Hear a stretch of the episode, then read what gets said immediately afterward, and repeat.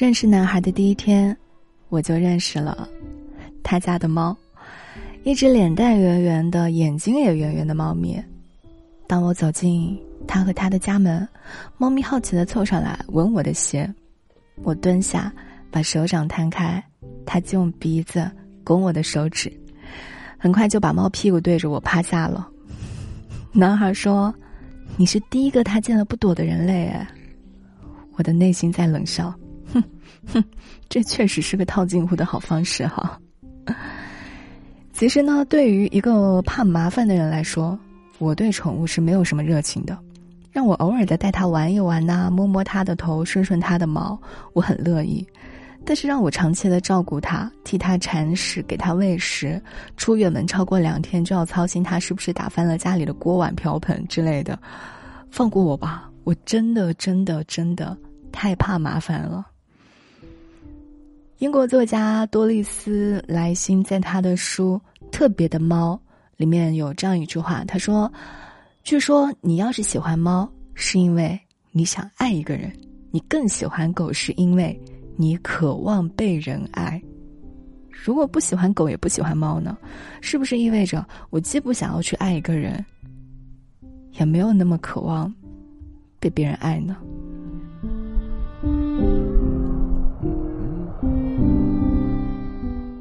几个月之后，当男孩提出要把猫放在我家里养一段时间的时候。我几乎是条件反射般的构想了无数种生活会被这只猫打乱的场景。我在嗯，那个就是犹豫当中，那个猫咪正好从我的面前经过，顺势躺下，翻出了它的肚皮。我看到这个它的样子，我就想到了我未来在工作时候，它会在旁边打咕噜的画面。又想到了他可能会在冬天的被窝里靠着我睡觉的姿态，我同意了。试试吧，不试试怎么知道呢？于是，自然而然的，猫咪住进了我家。用我的身体为你造一座难我。简单的依赖着，体温柔软的舒适和里面甜的高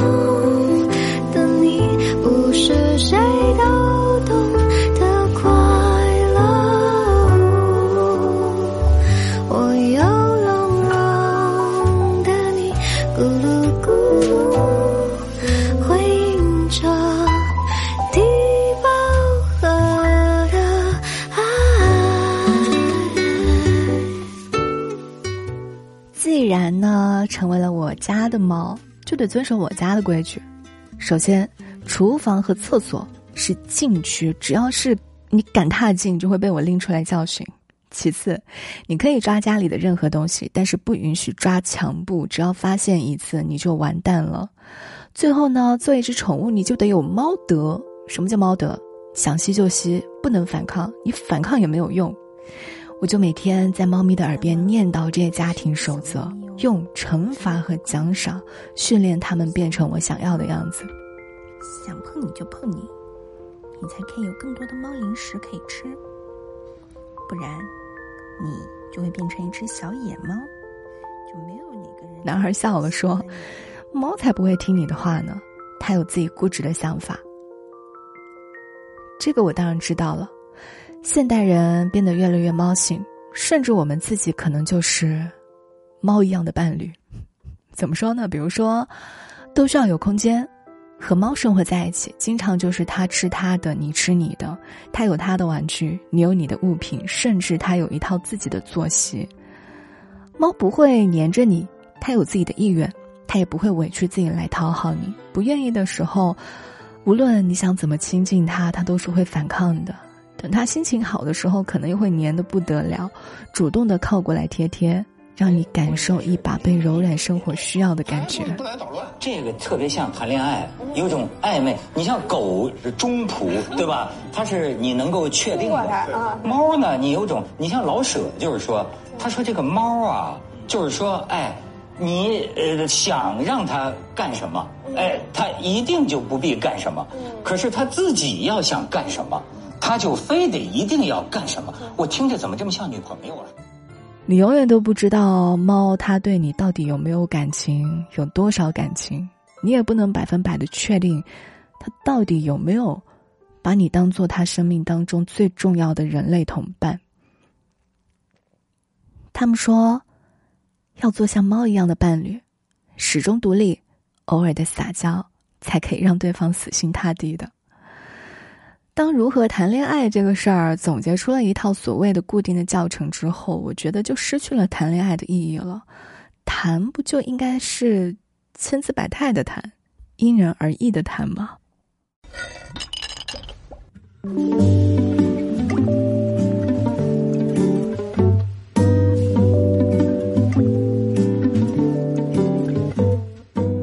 关于理想宠物猫咪的样子，我希望是这样的。第一，长得好看，很肤浅是不是？别的不说哈，发腮是必须的，圆圆的脸盘子就像一个刚出生的小宝宝，这样才会激发我对于可爱事物的喜爱心啊！这个猫咪如果尖嘴猴腮的，又怎么能称之为可爱呢？嗯，这个猫咪是这样的。第二，性格温和，亲近人。可以随意的摸头、摸背、摸肚皮。皮蛋，嗯，你过来啦，你过来啦，来摸摸。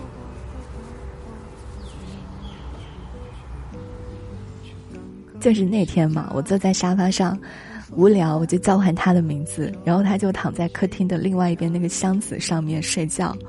我一叫他，他就从客厅的那一头踱着步就走过来了，然后一边走一边嗷应答我对他的呼唤，然后就跳上了沙发，在我的旁边趴下，任我的揉搓。这个猫咪吧，在这一点上做的是非常不错的。第三，绝对绝对绝对不能捣乱。我虽然没有洁癖，然后呢，生活习惯也不太好，但我是一个在生活当中很有自我秩序的人。就是我今天计划好的事情，如果被被动的打乱了，我会非常的焦虑。我也忍受不了除了我之外的其他的人弄乱我的房子。就比如说，啊，很久之前，我的妹妹来我家住了一段时间。我看到他吃了外卖之后，把外卖放到桌上，而不是放在垃圾桶里，我就会很抓狂。这是吃过的外卖，你就要把它放进垃圾桶里。但是呢，我平时我一个人生活的话，我可能就会随便的乱丢，但我没有办法忍受别人乱丢，所以，我养的宠物啊，不能够拆家，不能捣乱我的生活。猫咪在桌上的零食、餐巾纸、水果刀之间穿梭。小心翼翼，没有触碰到任何的物品。这个猫，我很满意。我好像真的喜欢上了这只猫咪啊！我开始体会到了养猫的乐趣。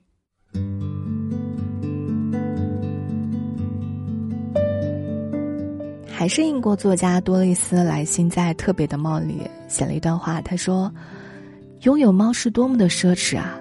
使你的生活时时充满令人惊艳的喜悦，让你体会到用手掌触碰一头野兽光泽柔软皮毛的感觉，在寒夜醒来时，那紧贴着你的温热的身躯，还有那甚至在一头随处可见的普通土猫身上也能见到的优雅和魅力。当一只猫轻轻悄悄地走过你的房间时，你可以在它那孤寂的徐行步伐中。瞥见花豹，甚或是黑豹的影子。而当他回过头来凝视你的时候，他的双眼所发出的炙热的黄色光芒，会让你清楚的意识到，这个跟你同住在一个屋檐下的朋友。这只每当你抚摸它，或是揉揉它的下巴、搔搔它的脑袋时，都会发出满足的呼噜声的猫咪，其实是一位多么难得而奇特的访客啊！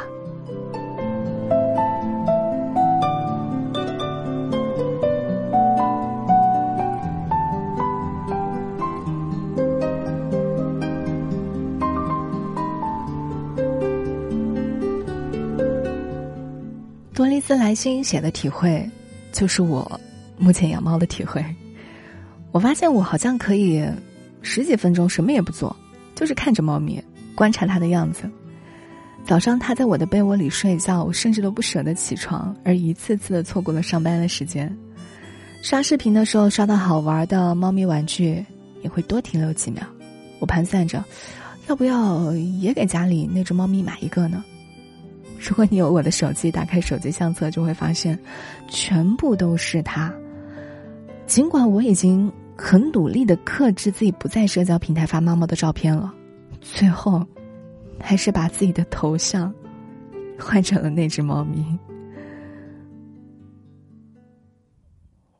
我想，我应该是爱上它了，不然怎么会出门在外的时候？时时挂念着他呢。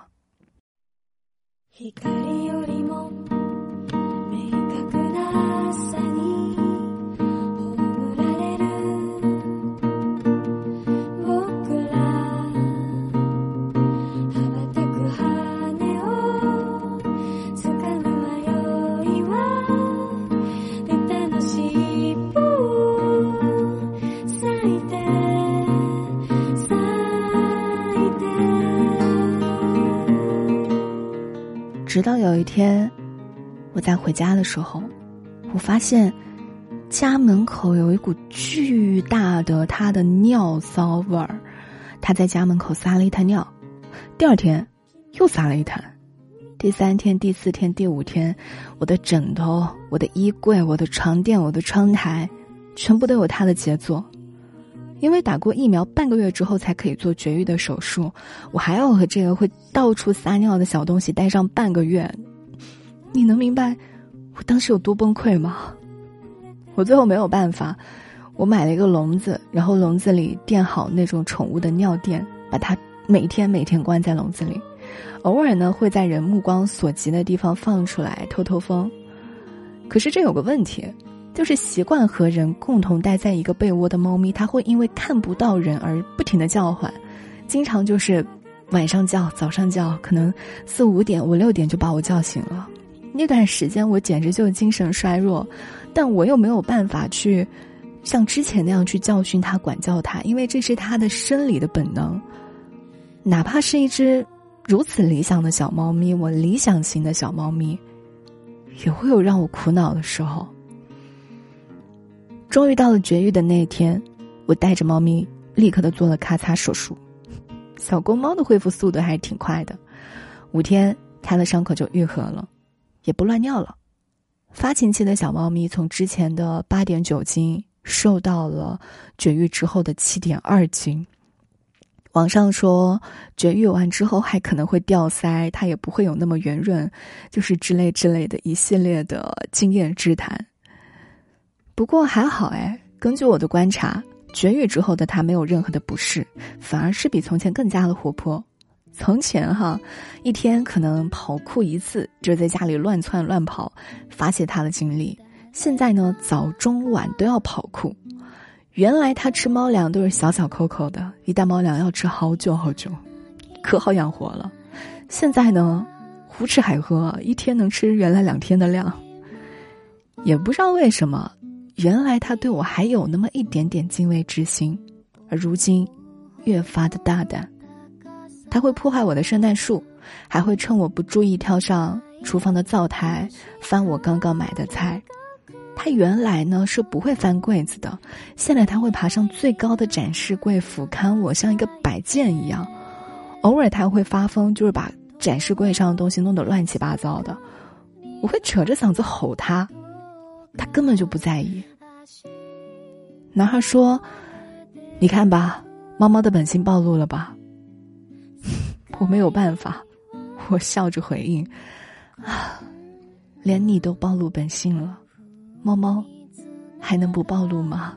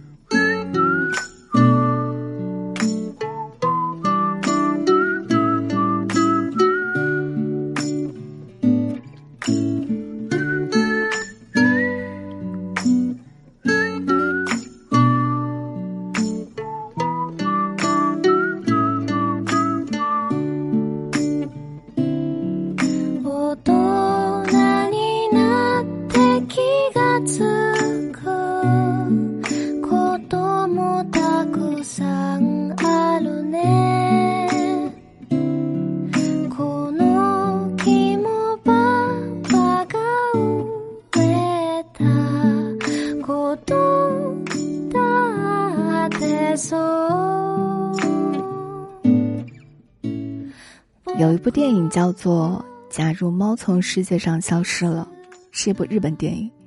主人公就是一位普普通通的邮差，年仅三十岁的时候，突然被诊断患有恶性肿瘤，只剩下三个月左右的寿命了。就在他很无助的时候，有一个魔鬼找上了他，和他进行了交易，说每让世界上的某个东西消失，他就能够多活一天。听上去好像是非常划算的交易哈。魔鬼呢，先是让世界上的电话消失了，顺便解放了所有的低头族。然后呢，电影消失了，钟表消失了，接着是猫。主人公有只猫叫做高丽来，是已经去世的妈妈捡回来的弃猫，一直陪着他长大。到了这一刻，到了假如猫要从世界上消失的这一刻，他终于慌张了，他没有办法想象。失去猫的世界是什么样子的？这部电影改编自同名小说，书中有一句话是这样写的：“猫太了不起了，平时对我置之不理，当我真正的深陷痛苦的时候，就会陪伴在身边。”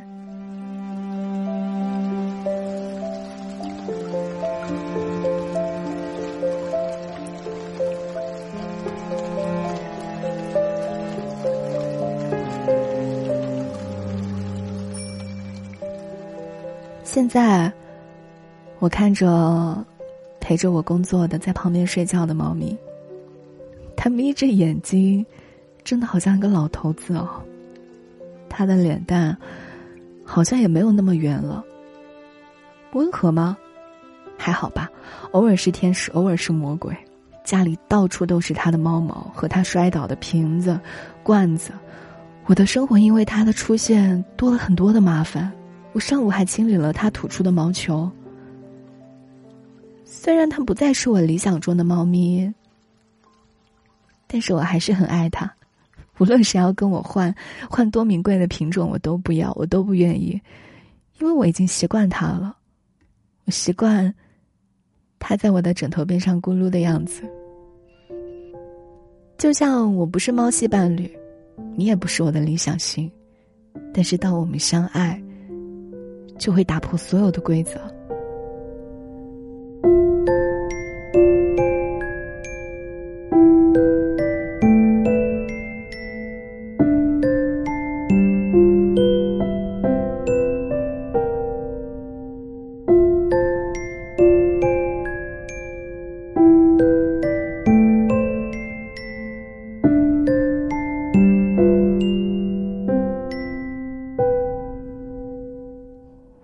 记得那一天，并不是特别的一天，只是男孩抱着猫咪摇晃，我就自然而然的爱上了猫咪。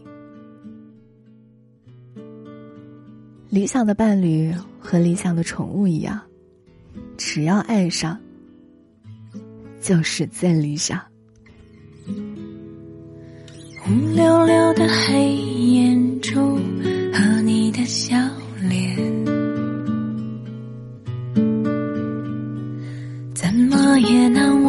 记忆你容颜的转变。轻飘飘的旧时光就这么溜走。转头回去看看时已匆匆数年。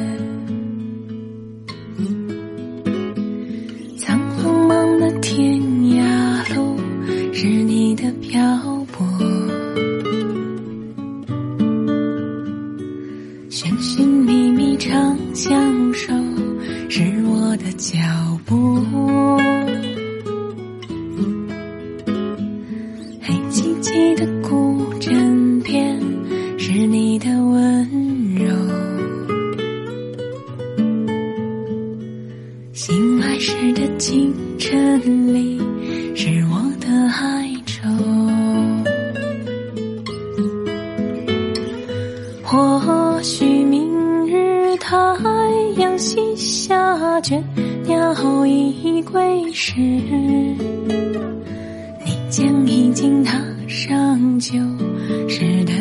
归途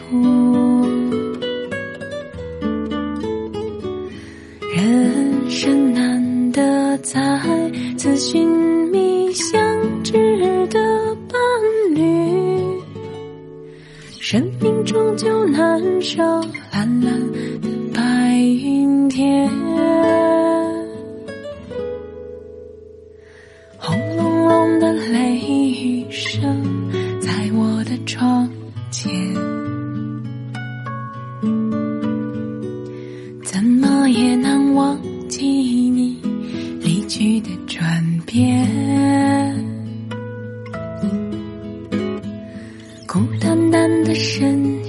后寂寥的心情。